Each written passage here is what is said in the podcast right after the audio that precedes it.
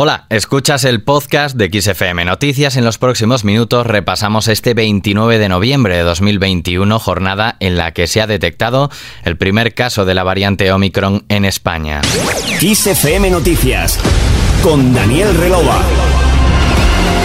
En la tarde de este lunes, el Hospital Gregorio Marañón ha confirmado el primer caso de variante Omicron de la COVID en España en un viajero procedente de Sudáfrica que tiene síntomas leves. El positivo, confirmado por secuenciación, fue detectado mediante un cribado con test de antígenos en el aeropuerto Adolfo Suárez Madrid-Barajas. La nueva variante trae consigo nuevas medidas que se aprobarán mañana en el Consejo de Ministros, según ha adelantado hoy la ministra de Sanidad, Carolina Darias. También el viernes última hora firmé la orden de cuarentena que se ha publicado hoy en el Boletín Oficial del Estado, como habrán visto, en virtud de la cual las personas que provengan de países de alto riesgo, además de la vacunación, además de la prueba de detección de infección activa, tendrán que permanecer en cuarentena en nuestro país. Y mañana llevaremos al Consejo de Ministros un acuerdo del Consejo para restringir vuelos procedentes del cono sur de África.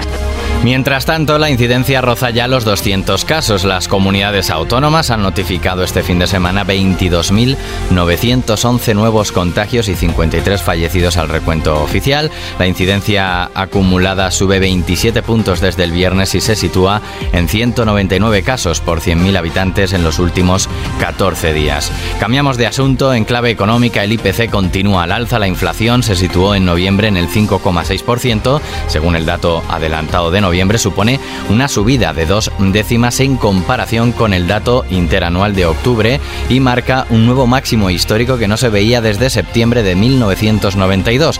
La subida de los precios de la alimentación y en menor medida la de los carburantes y lubricantes para vehículos personales están detrás de esta evolución al alza ya que en noviembre de 2020 ambas categorías descendían. De confirmar el Instituto Nacional de Estadística esta cifra, el próximo 15 de diciembre las pensiones subirán subirán un 2,5% a partir del 1 de enero de 2022, revalorizándose de forma automática con la inflación media del último año. Tenemos mucho que celebrar, que gracias a vosotros hoy somos finalistas del premio que da el gobierno regional a la excelencia empresarial.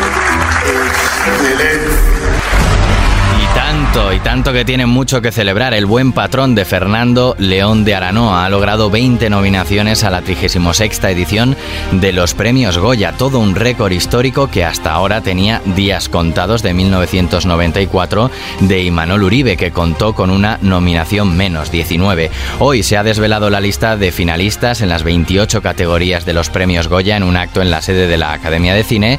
La gala se celebrará en el Palau de les Arts de Valencia el 12 de febrero de 2022.